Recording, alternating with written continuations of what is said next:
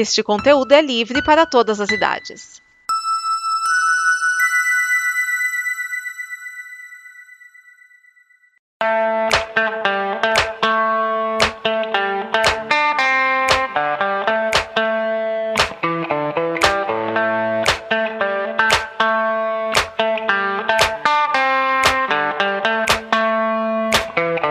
Olá, este é o Afiando Machado, o seu programa de organização metodologia em sua temporada de políticas públicas. Eu sou Vinícius Schiavini e hoje eu vou trazer fatos históricos, as maiores rebeliões populares da história. Esse programa é trazido até você pela Combo Conteúdo, essa comunidade de conteúdo que está sempre produzindo ideias novas e você pode conferi-las em comboconteúdo.com.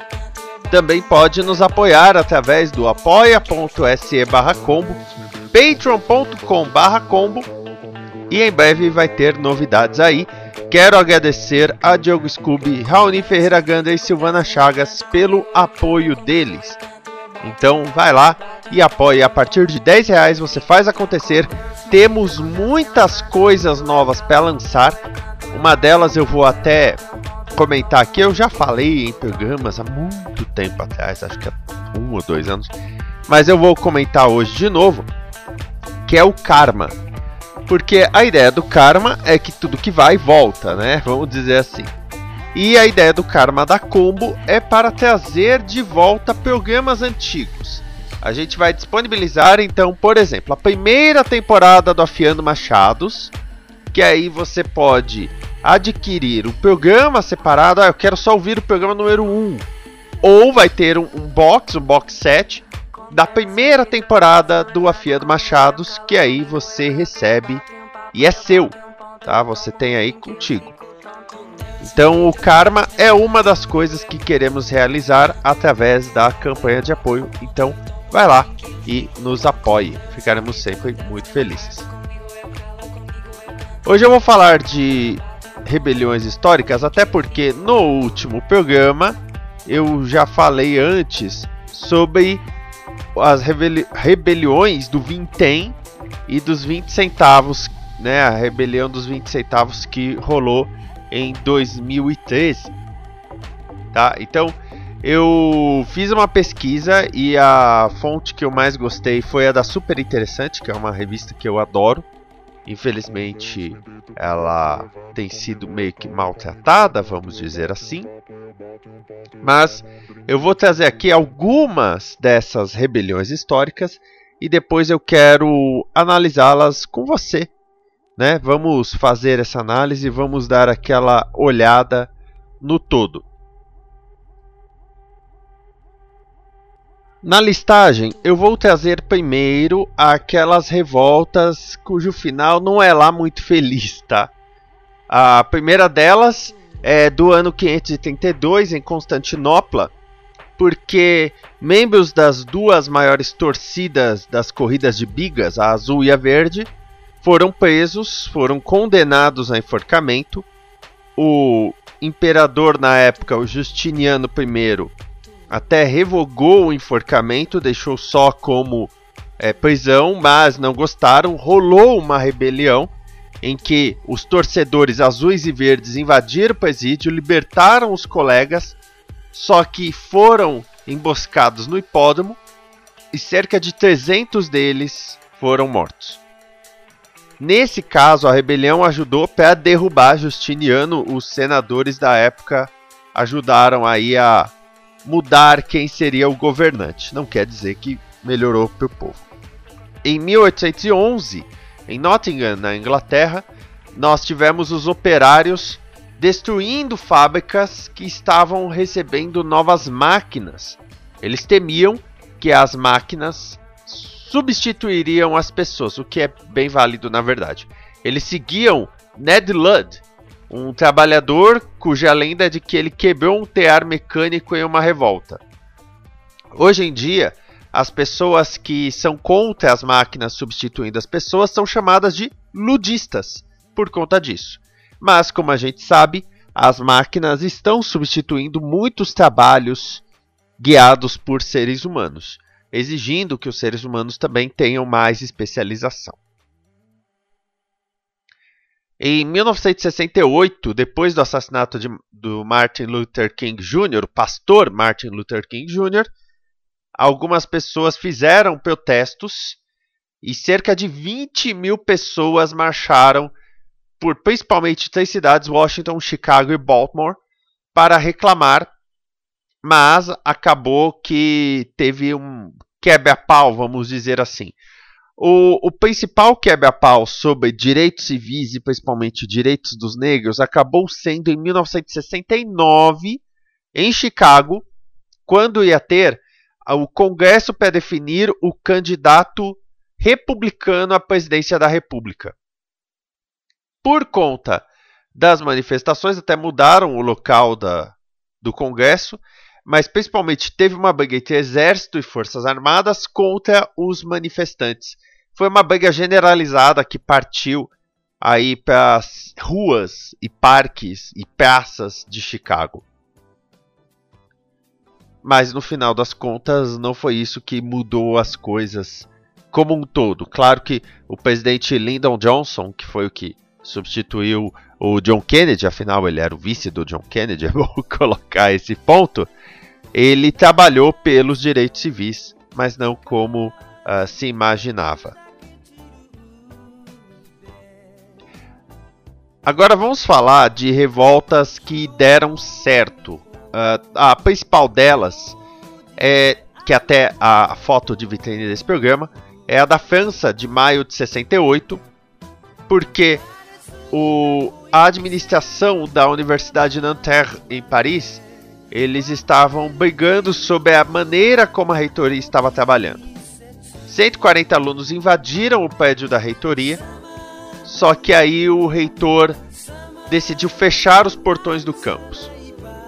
Os alunos começaram a se mobilizar, começaram a querer se unir contra a reitoria. Rolou uma briga, a Universidade de Sorbonne também terminou ocupada por policiais. E, e, com toda essa briga começou uma questão de organização trabalhista. E os trabalhadores, vendo o que estava acontecendo até com os estudantes, organizaram uma greve geral no dia 13 de maio de 68, que chegou a ter 10 milhões de grevistas. Isso fez com que partidos de esquerda surgissem no mundo todo, principalmente na França, e surgissem os sindicatos. Ou seja, um ponto forte. Em 1888, os colonizadores britânicos de Trinidad e Tobago decidiram proibir o Cambolay, o carnaval de Trinidad e Tobago. O carnaval de Trinidad e Tobago é muito próximo uh, do Mardi Gras, que acontece em Nova Orleans, nos Estados Unidos. É aquele carnaval colorido que as pessoas andam pelas ruas. Agora, com o negócio de bloquinho, no Brasil tem ficado mais assim também. Tá?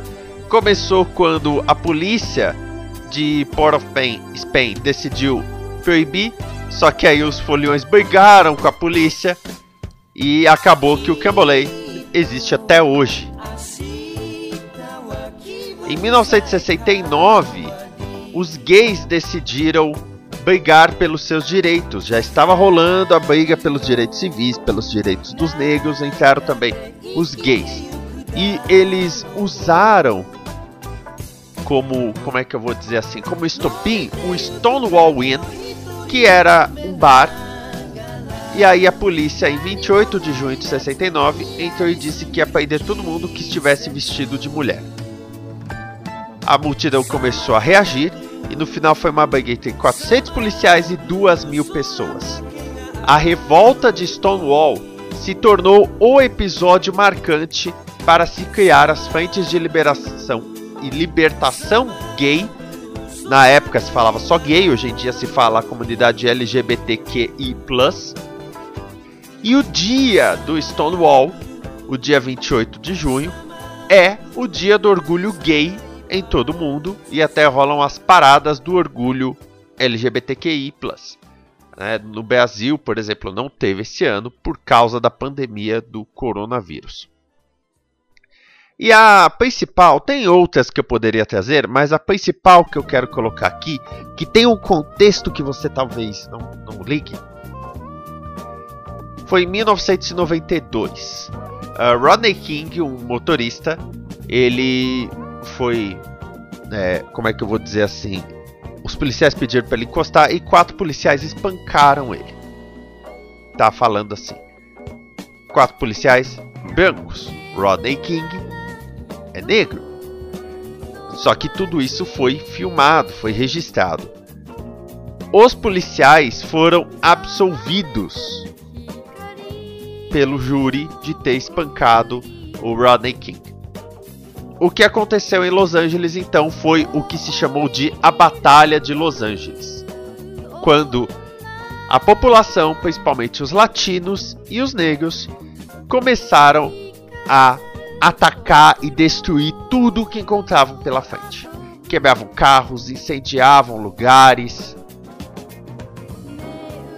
Pode-se dizer que 1992 e essas chamadas Batalhas de Los Angeles foram o momento em que uma guerra civil ficou mais próxima em Los Angeles e, na verdade, em todos os Estados Unidos, porque se tornou algo quase sem controle.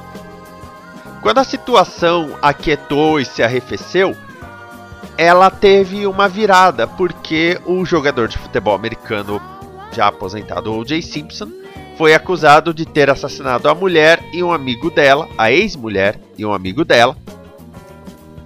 E o O.J. Simpson era negro, mas a comunidade negra dizia que ele só andava com brancos e ele se comportava como branco. O O.J. Simpson foi absolvido das acusações, o que só escalonou o problema. Rodney King foi em 1992. O final do julgamento do O.J. Simpson foi em 95. E na verdade a revolta popular só parou de vez em 1996. Quando toda a polícia teve que passar por uma reeducação. Aliás, a polícia de Los Angeles foi a primeira a passar a usar as body cams, as câmeras que ficam na área do peitoral, para registrar tudo que o oficial de polícia está fazendo, caso ele cometa algum delito ou algum crime. E isso foi depois de toda essa insurreição popular que aconteceu.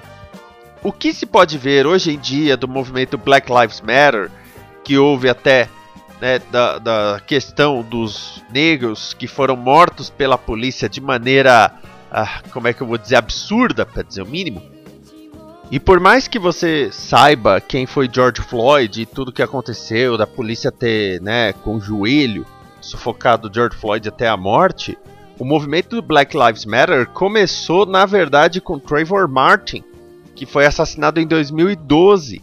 E é claro, desde a época do, do caso Rodney King, todas as questões de ataques da polícia a negros hispânicos ganharam notoriedade. Hoje em dia todo mundo carrega um celular. A polícia de São Paulo, por exemplo, tem enfrentado críticas duríssimas e justas pelo fato que é muito agressiva com pessoas né, negras, uh, hispânicas ou de qualquer outra distinção que não caucasianas. E aí todo esse movimento do Black Lives Matter nada mais é do que um reflexo dessa insatisfação notória e, como eu já disse assim, inteligente de se colocar desde a época de Rodney King. Aliás, na época do Rodney King foi, foi refeito o julgamento, um novo julgamento foi realizado e aí dois policiais foram condenados. Mas isso não é tudo. Por que, que eu trouxe essas revoltas populares e por que, que no programa passado eu falei dos 20 centavos? Como eu já falei, revoltas populares são necessárias para atingir fins. Não adianta você querer quebrar tudo ou até mesmo gritar. No caso de Black Lives Matter, no caso de George Floyd ou de qualquer outro, nós precisamos que esses movimentos tenham resultados significativos. Por exemplo, que a polícia tenha uma reeducação. Aí eu não preciso colocar o, o discurso de que nem todos os policiais são ruins, mas infelizmente o histórico não ajuda. Mas também toda revolta popular precisa ter um resultado efetivo e eficiente. Não adianta mais alguma autoridade tomar a decisão e o povo aceitar. Parte da política pública é que a política afeta o público. Como houve a revolta do Vintém, como houve o do não é por 20 centavos, na época, como eu disse, o trem e o metrô custavam 3 reais, foram para 3,20. Hoje em dia já estão 4,40. Então, poderia ter parado em 3 reais, mas esse movimento dos 20 centavos morreu e outros aumentos aconteceram. É preciso que a política pública tenha a participação do povo, que é o mais afetado e é às vezes o que menos tem voz. Por isso que eu quis trazer esses dois programas para falar dessas revoltas populares. No próximo programa, começamos a reta final da temporada, agora imaginando como seria o um mundo ideal e principalmente quão fácil é chegar nele. Até mais, amor e paz. Esta é uma produção da Combo. Confira todo o conteúdo do amanhã em nosso site comboconteúdo.com.